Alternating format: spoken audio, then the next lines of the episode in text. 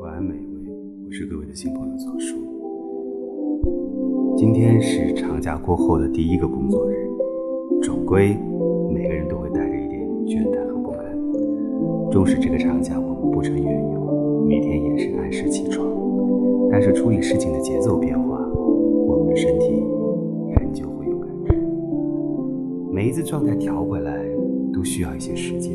一开始总是木木的，今天这一上午，感觉一刻不曾停歇，匆匆忙忙便过了。可是想想具体做了些什么，似乎又没有什么可以罗列出来。心浮不定，大概是最终没有成果的原因吧。都是一些不值得一提的杂事，却也是慢慢进入状态前的铺陈。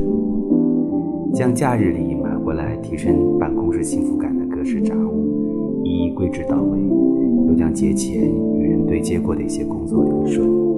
这时，一颗浮躁的心才慢慢的沉潜下来。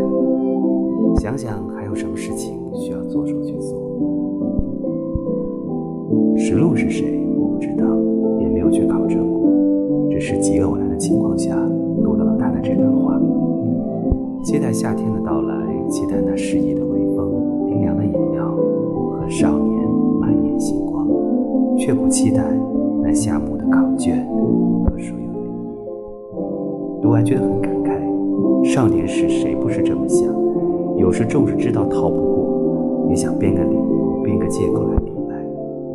成年之后呢？我们终于认识到这个世界的残酷，知道他会在给你一个糖的时候，顺手再赏你一巴掌。所有事情的背后都隐伏着因果。我们在享受人生快乐的同时，也承担着所有的不顺遂。但是我还是会钦佩那些，即便是不情愿的事情，同样也做得很漂亮的人，因为他们不只是期待那满眼的星光，也知道要承受暑热、蚊虫、离别、选择，同样在无边的黑夜当中，努力的寻找支撑与方向。